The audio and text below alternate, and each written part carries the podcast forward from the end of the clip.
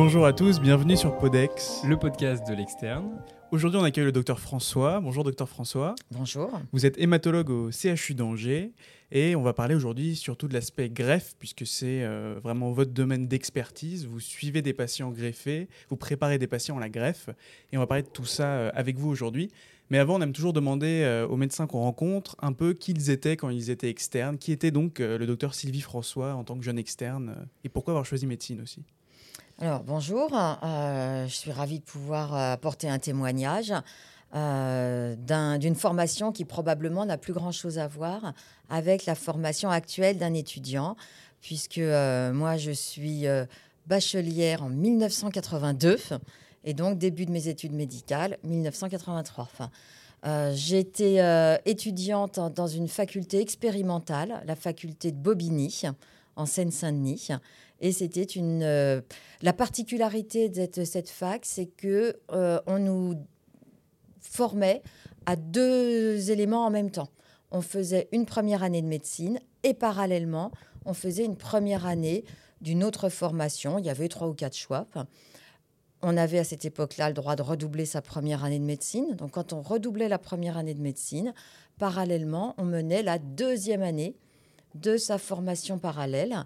Et ce qui nous permettait pour euh, les malchanceux qui n'avaient pas le concours au bout des deux ans d'être à Bac plus 2 documentés. Et donc, ils pouvaient continuer leur formation sans avoir perdu d'année. Donc, c'était une fac très expérimentale Bah oui. dans, dans ce sens-là. Donc, euh, bah, moi, j'ai eu la chance, le courage peut-être, je ne sais pas, mais de réussir le concours à la première année. Euh, donc, j'ai eu le concours de médecine en 83, puis un externat euh, classique, euh, à peu près identique à ce que vous, vous pouvez connaître actuellement. Le concours de l'internat. Alors, le concours de l'internat, c'était aussi une autre époque. La France était découpée en sept interrégions. Et sur les sept interrégions, nous avions le droit de passer trois interrégions. Moi, j'ai présenté l'interrégion de Paris, euh, puisque c'était ma fac d'origine. J'ai présenté l'interrégion de Lille et l'interrégion de Nantes. Euh, j'ai été nommée à la deuxième, euh, au deuxième concours. J'ai passé l'internat deux fois. Enfin, une époque un petit peu compliquée, avec beaucoup, beaucoup de grèves, de manifestations. On ne peut pas manifester et passer le concours en même temps. Enfin, donc j'ai eu le droit à une deuxième, un deuxième passage pour le concours de l'internat. Enfin, euh, j'ai choisi la région d'Angers, quoi, de Nantes. Et région de Nantes, je suis venue euh, à Angers avec, en venant à Angers, l'idée de faire de l'oncologie pédiatrique. D'accord. Il s'est trouvé que il n'y avait pas de poste d'emblée en oncopédiatrie. Donc j'ai dit, bah, je vais aller dans quelque chose qui se rapproche un petit peu peut-être. Et je vais faire un petit peu euh, médecine interne. J'aimais bien la, la médecine interne aussi. Donc je dis, bah, je vais commencer par médecine interne, puisque historiquement, le service d'hématologie s'appelait médecine interne, orientation hématologique. D'accord. J'ai pas été déçue de l'orientation. 100% hémato. Et puis finalement, je me suis plus dans ce service. Euh, je pense qu'il y avait une bonne entente avec euh, mes chefs de service et j'en suis plus partie. Et donc vous êtes aujourd'hui à Angers.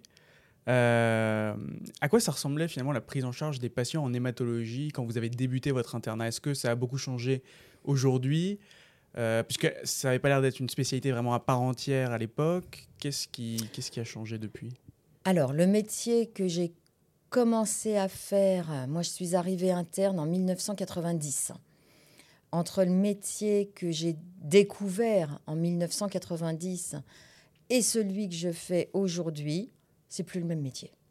C'est plus le même métier parce que en termes de d'hématologie tumorale, il y a eu d'énormes, énormes, de vraies révolutions dans les thérapeutiques. Euh, une révolution parce que on a vu arriver les thérapeutiques ciblées, on a vu arriver l'immunothérapie, on a vu euh, se développer considérablement le champ de la greffe. Donc tout ce que je faisais en 1990, je crois que je ne fais plus rien.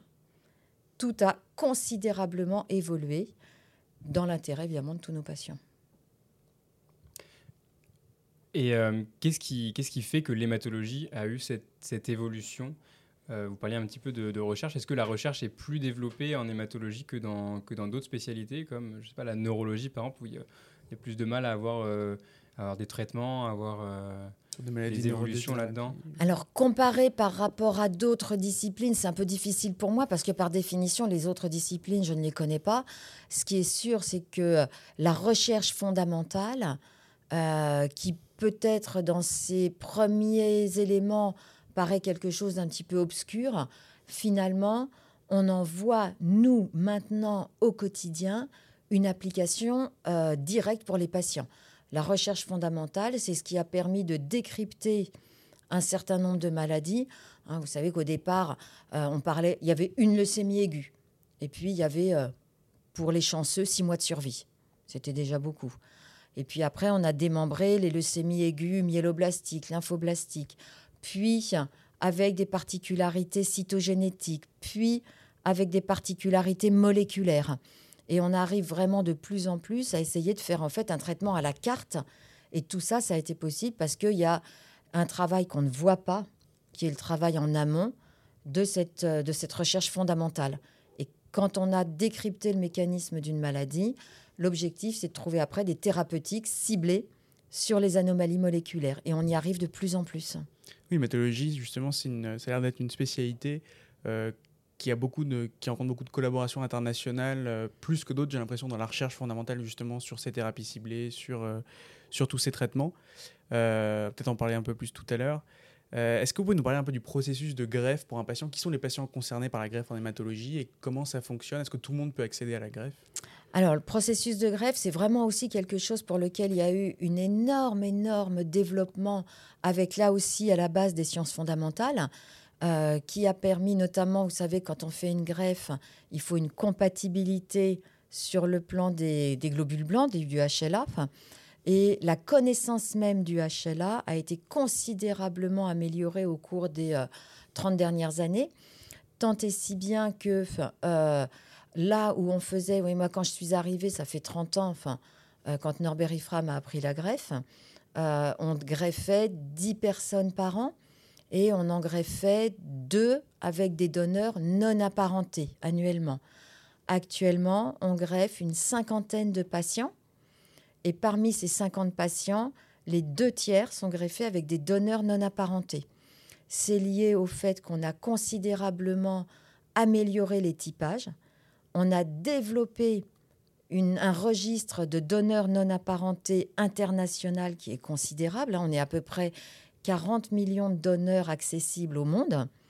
Et on est en connexion en permanence avec euh, tous ces fichiers internationaux.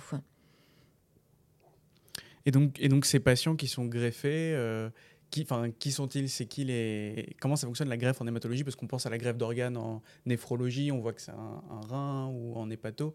En, en hématologie, c'est quoi finalement la greffe? Alors, la greffe, c'est le remplacement total et définitif de l'intégralité du système hématopoïétique. Donc, c'est une euh, transplantation qui se passe en trois grandes étapes. Il y a une première étape qui est l'étape de préparation à la greffe. Cette étape, elle comporte principalement une immunosuppression majeure, puisque euh, il faut bien intégrer une notion capitale en greffe, c'est que donneurs et receveurs ont une compatibilité suffisante, mais ne sont absolument pas identiques. Euh, il suffit de dire, on explique au patient, bah, monsieur machin, je vous greffe avec votre sœur, elle est parfaitement compatible, c'est un homme, une femme, c'est pas pareil. Hmm. Donc vous n'êtes pas identiques. Et si on laissait le système immunitaire du patient normal, dès qu'on lui injecte les cellules, il reconnaîtrait immédiatement la transplantation comme étant quelque chose d'étranger et la rejetterait immédiatement. Et donc pour pallier ce risque de rejet et de non-prise de la greffe, on détruit totalement et définitivement tout le système immunitaire du patient. Et un nouveau système immunitaire va se développer à partir des cellules hématopoïétiques du greffon, puisque le greffon comporte toutes les cellules souches, y compris les cellules qui vont faire le remplacement du système immunitaire.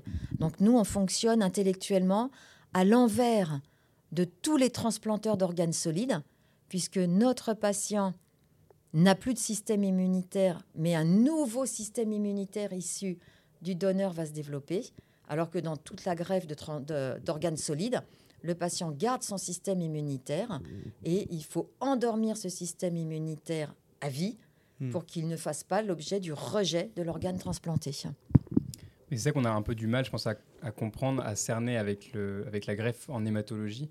C'est que ce n'est pas, pas un organe solide, c'est pas quelque chose qu'on voit, qu'on palpe, qu'on remplace et, que, voilà, et qui, a, qui, a même, euh, le même aspect.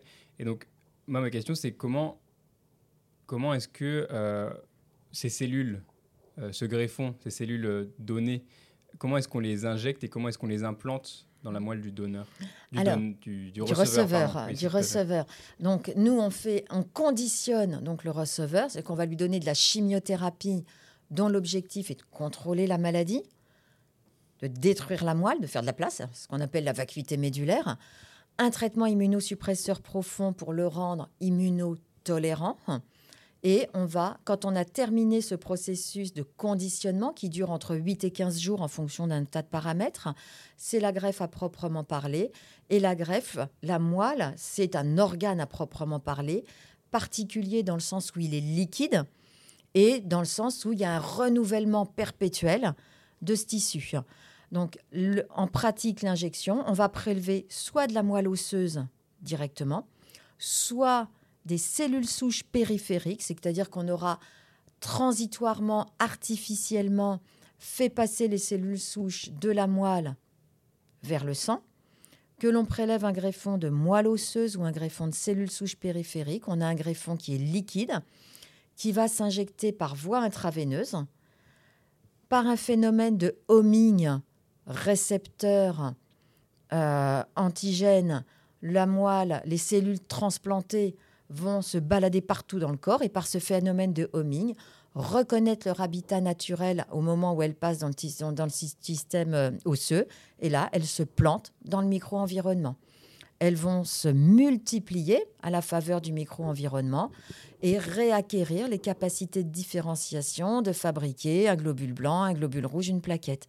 Donc transitoirement, entre la phase de destruction de la moelle du patient et la phase de reconstruction à partir du greffon, bah, le malade n'a plus de production, ni de blanc, ni de rouge, ni de plaquettes.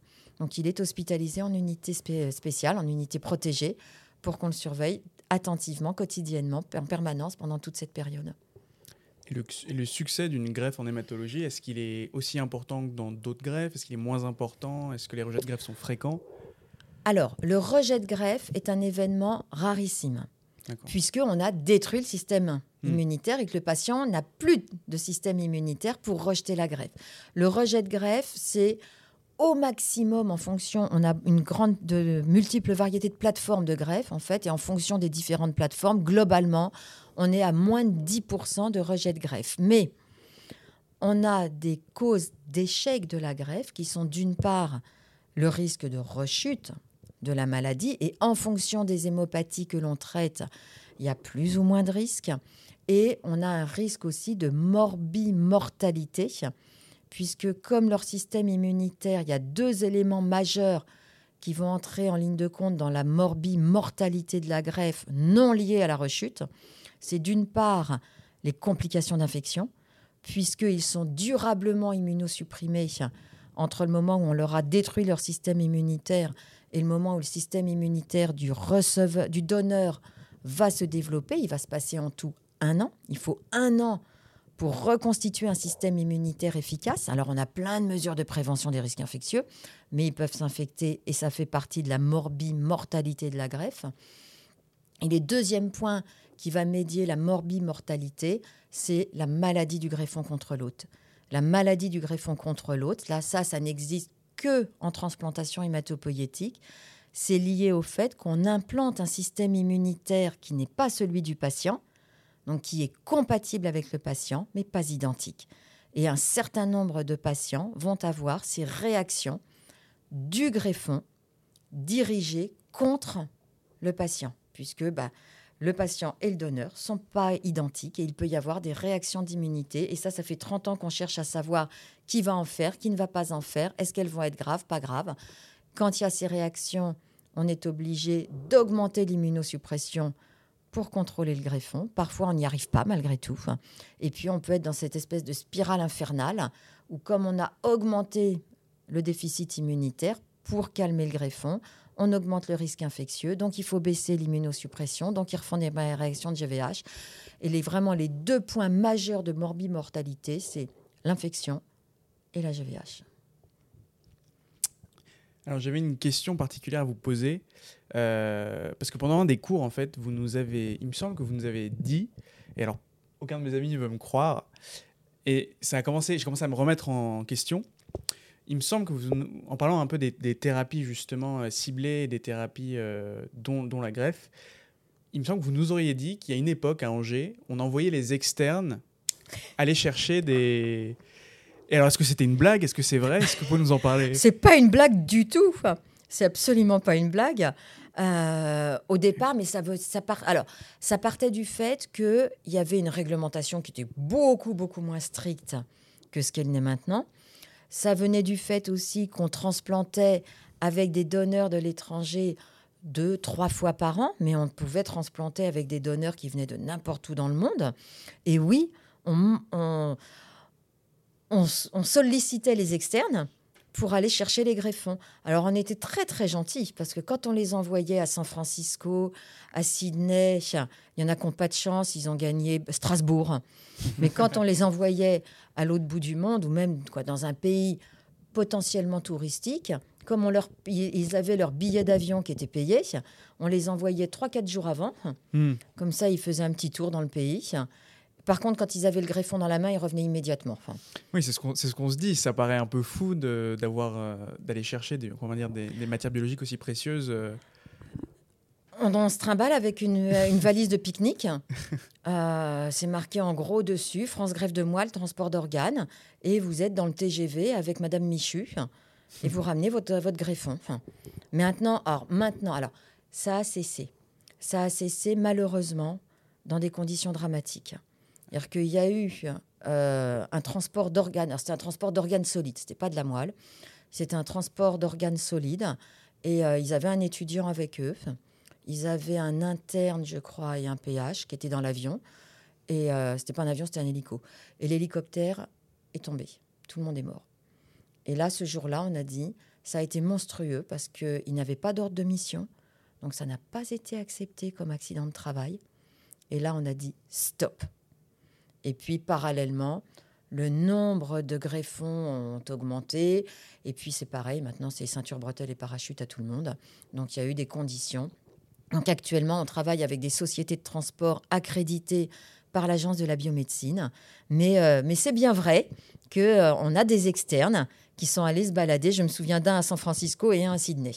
Mais ils n'y allaient pas tout seuls, ils y allaient, ils allaient accompagnés d'un médecin ou Bah non. Non, tout seul. Tout seul et ils allaient récupérer. Euh, et je peux vous dire qu'on avait une liste d'attente. Hein. Bah oui, L'hématologie était un service très prisé pour les voyages. Bah ouais, après, bah, c'était deux fois, deux ou trois fois par an. Mais, euh, mais oui, non, non, non, c'est, c'est, une vérité. C'était pas une blague. Euh, d'avoir confirmé C'est incroyable.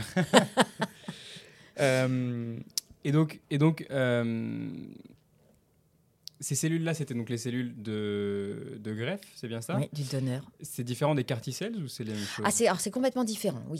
Oui, alors c'est différent. Là, quand on parle d'allogreffe, donneur et receveur sont deux individus génétiquement différents.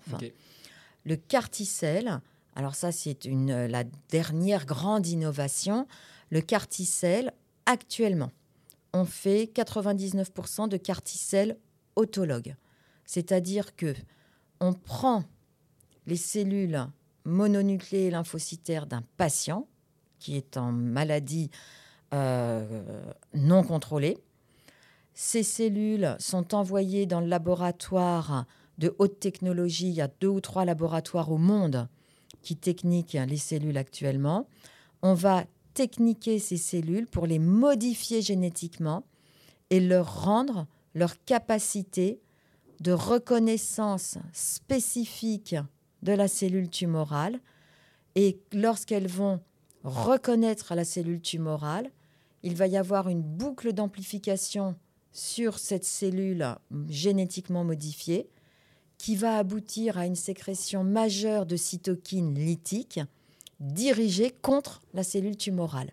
Donc c'est du CAR-T, c'est de la cellule autologue génétiquement modifiée. Qu'on réimplante chez le patient. Qu'on réinjecte après au patient. C'est-à-dire que quand le patient euh, est prêt, on va, alors souvent, on, peut leur faire soit un traitement d'attente, parce qu'on a des maladies qui évoluent très vite, et il faut une quarantaine de jours entre le moment où on prélève leurs cellules, elles sont manufacturées par le laboratoire d'excellence, renvoyées chez nous, prêtes à être réinjectées. Il faut une quarantaine de, entre 25 et 40 jours, ça dépend des labos. Donc le patient, ils ne peuvent pas tous attendre 40 jours parce que leur maladie est progressive. Donc on va leur faire une thérapeutique d'attente, ce qu'on appelle nous de la bridging thérapie, pour contrôler la maladie. Et ensuite, ils arrivent dans le service. On va leur donner un traitement, ce qu'on appelle de la lymphodéplétion, pour enlever la majeure partie de leurs lymphocytes, pour que les cellules génétiquement modifiées aient un avantage de prolifération quand elles sont réinjectées. Et quand ces cellules sont réinjectées, là aussi, il y a une morbimortalité qui n'est pas totalement nulle. Il y a deux grandes, grandes complications au CAR-T. Il y a ce qu'on appelle le syndrome de relargage des cytokines, parce que c'est tellement efficace que quand vous relarguez des quantités phénoménales de, de, cytokines inflammatoires, eh bien, il va y avoir des retentissements sur les tissus normaux. Et puis, il y a une, une complication très spécifique au CAR-T qui, est, euh, qui sont des complications neurologiques qui peuvent en quelques heures envoyer le malade en réanimation. Donc on a, on a des abacs, on a des, des thérapeutiques pour intervenir et essayer de, de, contrôler. Ce ne sont pas les mêmes indications que les patients qui sont greffés? C'est plutôt sur des pathologies tumorales euh, Alors, c'est difficile de vous répondre. C'est difficile de vous répondre parce que déjà, sur le CAR-T, le CAR-T, c'est vraiment des indications très, très, très à la marge parce qu'il faut une cible que l'on soit capable d'intégrer génétiquement aux cellules autologues. Donc actuellement, dans le CAR-T, c'est essentiellement la leucémie aiguë lymphoblastique du sujet jeune, de l'enfant et de l'adulte jeune, qui ont vraiment une des particularités phénotypiques, les lymphomes au grade, certains lymphomes de bas grade, le lymphome à cellules du manteau. Ça se développe actuellement dans le, lympho, dans le myélome, ça commence à se développer dans le myélome, ça marche très très bien, ça semble marcher très très bien. On a un écueil majeur, c'est qu'on a le droit à à peu près 20 malades en France par an. Parce que c'est une technologie terriblement compliquée. Donc il y a très peu de labos qui peuvent le faire. Et ça a un coût Hmm. monstrueux. On est à plus de 300 000 euros l'injection. Hmm. Mais actuellement, en France, n'oubliez pas qu'on a un des meilleurs systèmes de soins au monde, quoi qu'on dise, et que jamais pour l'instant, que ce soit de l'allogreffe où on est aux alentours de 100 000 euros par malade, que ce soit du CAR-T où on est aux alentours de 300 000 euros l'injection, jamais pour l'instant, on nous a dit stop pour raison financière. Hmm. Et ces laboratoires justement surspécialisés, il, il en existe en France ou c'est uniquement à l'international Actuellement, il n'y en a pas en France, mais ça va, ça va arriver à se développer. Ça va arriver à se développer parce que euh, cette technologie très novatrice du CAR-T, euh, initialement était, comme toute nouvelle technologie, était initialement réservée vraiment à des patients en Xème euh, poussé. Ça marche tellement bien chez des malades multitraités que plus ça va, plus on les fait intervenir précocement dans le traitement de la maladie. Donc on ouvre considérablement le nombre de patients qui vont pouvoir être euh, candidats à ce type de traitement. Et euh, bah là, c'est pareil, quoi. La technologie va finir par être connue par d'autres. Hmm. Après, il y a des histoires de sous. Hein. Oui, toujours. Et, Angers, c'est récent qu'ils sont devenus un centre habilité. Euh... Carty? Oui. Ah oui, le centre Carty, nous, ça fait un an à peu près qu'on est CARTI.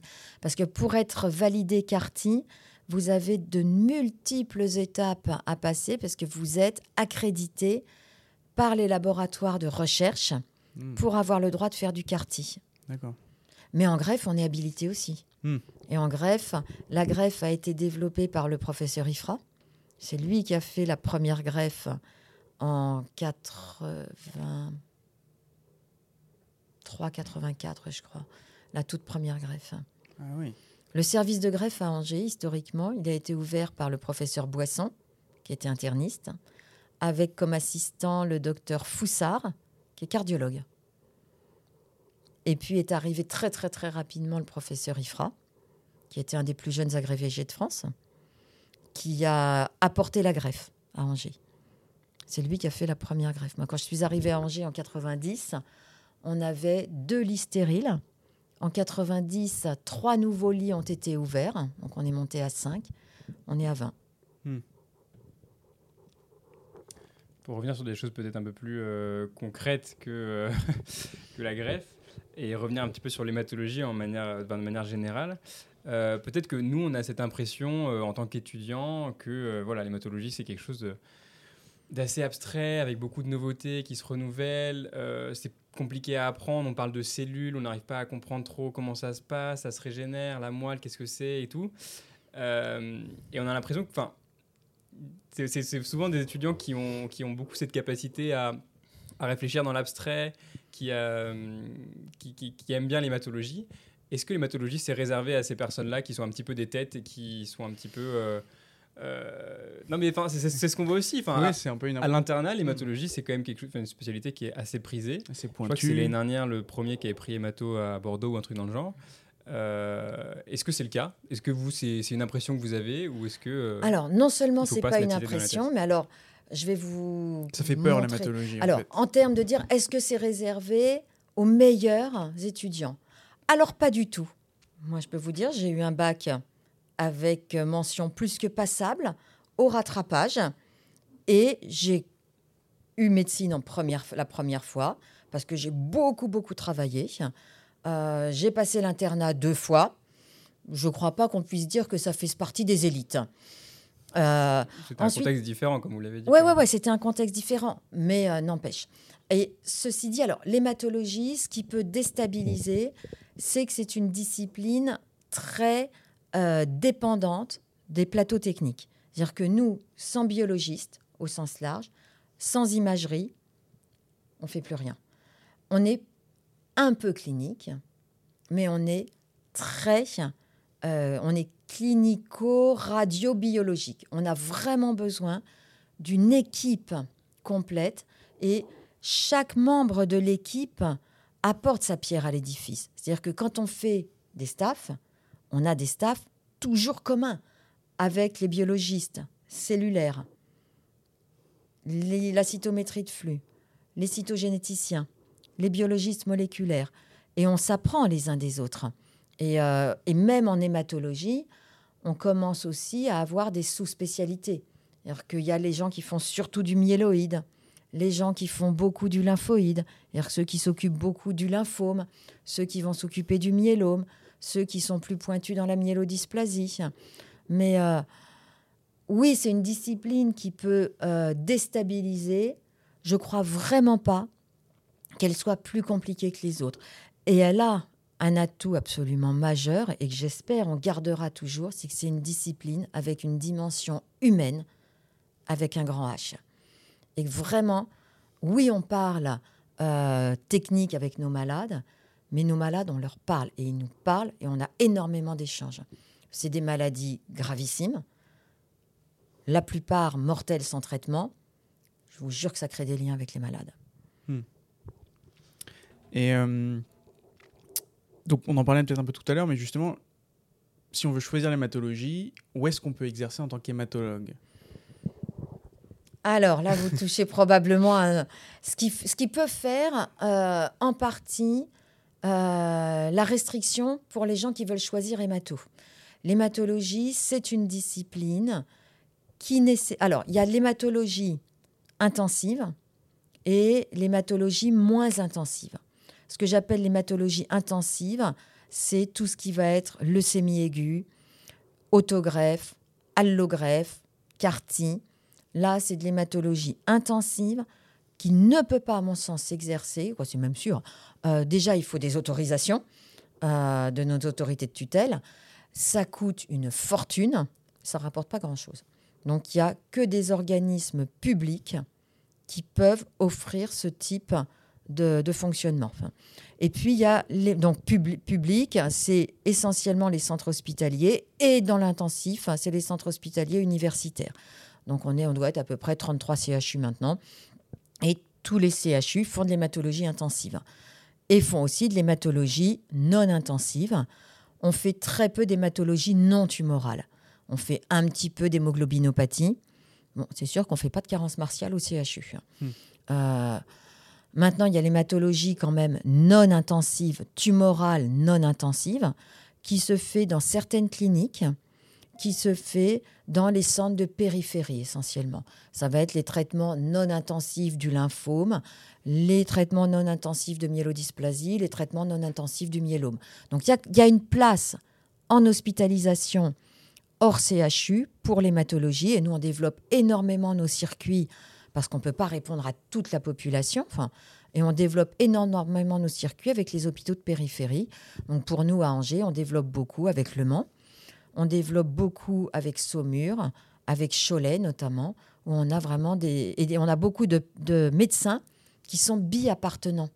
Donc, qui vont exercer temps partiel au CHU, ce qui leur permet de garder un contact avec euh, la structure aussi de recherche et qui en une activité temps partiel. Et puis, on travaille beaucoup, beaucoup avec nos attachés de recherche clinique parce qu'on a une activité de recherche clinique très, très importante. C'est une question justement que j'avais, la recherche clinique euh, en hématologie. Euh, vous publiez euh, beaucoup ici dans le service? Alors oui, il y a beaucoup de publications qui sont faites essentiellement, alors individuellement, je dirais, par tous ceux qui sont universitaires et collectivement, puisque nous participons tous aux groupes coopérateurs multicentriques nationaux ou internationaux. Et à partir du moment où on inclut des patients dans tous les protocoles de recherche, vous participez activement à ce qu'on appelle la recherche clinique. Et la recherche clinique, elle donne lieu à publication. C'est-à-dire que la personne qui va être responsable du protocole, quand elle va publier les résultats du protocole, elle va intégrer les acteurs au quotidien, que sont les gens qui ont, qui ont euh, comment, inclus les patients Hmm. dans les protocoles. Donc oui, il y a de multiples publications dans le service national, international. Et nous, on travaille beaucoup à l'international parce que les pathologies avec lesquelles on travaille sont peu fréquentes. On a moins de, leucémie aiguë que de diabète, et tant mieux. Et si on veut avancer, ben, il faut beaucoup de malades, et beaucoup de malades, c'est l'international. Finalement, pour résumer un petit peu, euh, euh, si, si on peut faire ça comme ça, euh, quelqu'un qui, en écoutant ce podcast, se dirait Ah, mais en fait, l'hématologie, c'est incroyable, ça a l'air passionnant. Euh, pour, pour se lancer dans un, dans un internat d'hématologie, donc il faut des qualités humaines parce qu'il y a du contact avec les patients. Il faut aimer la biologie, il faut aimer euh, l'interdisciplinarité, je suppose, parce qu'il y a aussi, euh, on n'a pas beaucoup parlé, mais aussi en- au niveau pédiatrique, il y a aussi beaucoup de, de choses à faire, il me semble. Est-ce que vous avez d'autres choses à rajouter Mm. par rapport à ça, d'autres qualités qu'il faudrait avoir? Alors, pour ce qui est de la multidisciplinarité, c'est absolument essentiel. Nous, nous avons des médecins en permanence, on communique avec les médecins de pneumologie, d'infectieux, de cardiologie, les endocrinos, les nutritionnistes. Donc, on a vraiment effectivement une part multi, les dermatos, c'est capital pour nous. On a vraiment une, euh, une interaction multidisciplinaire qui est absolument majeure. Oui, il faut une qualité humaine, il faut un peu d'empathie, pas trop d'empathie. Moi, je dis souvent, j'avais, pour résumer les choses, un hématologue qui pleure tous les jours, parce qu'il y a matière à pleurer tous les jours, alors il faut pas le faire. Il faut faire autre chose. Un, méta- un hématologue qui ne pleure plus jamais, il y a peut-être une remise en cause aussi à faire. Hmm. Mais c'est vraiment une belle discipline. Je la Hmm. regrette pas. Et pour conclure, on a bien aussi demandé aussi, euh, on a bien demandé pardon à nos invités euh, s'ils ont des centres d'intérêt autres que la médecine. Est-ce qu'il y a des choses un peu particulières que vous, vous appréciez que vous faites en dehors euh, de votre travail euh, que vous aimeriez bien partager? Alors, euh, ma famille. J'ai un conjoint, j'ai deux enfants, et j'ai toujours dit que quoi qu'il arrive, il serait mis en premier. Et c'est quelque chose qui est compatible avec votre avec votre métier aujourd'hui en tant qu'hématologue? Oui, oui, parce que euh, je leur ai expliqué que la présence euh, d'une épouse, d'un- d'une maman, elle était pas, la qualité n'était pas directement proportionnelle au temps, mais à ce qu'on voulait mettre dans les temps de présence. Et après, euh, je suis relativement sportive. euh, J'aime euh, les voyages, euh, j'aime euh, la lecture. Oui, je fais, je fais aussi d'autres choses et je pense que c'est capital pour l'équilibre. Bah, écoutez, merci beaucoup pour, euh, pour cet échange, pour euh, toutes vos explications sur, euh, sur l'hématologie. Puis pour votre confirmation sur euh, Ah oui. les externes et San Francisco. Il y avait beaucoup d'enjeux. euh, Il y a encore derrière- plein de choses à dire, Ouais. mais euh, bah, venez nous voir pour le découvrir. Bien sûr. Merci beaucoup, Dr François. Au revoir. Au revoir.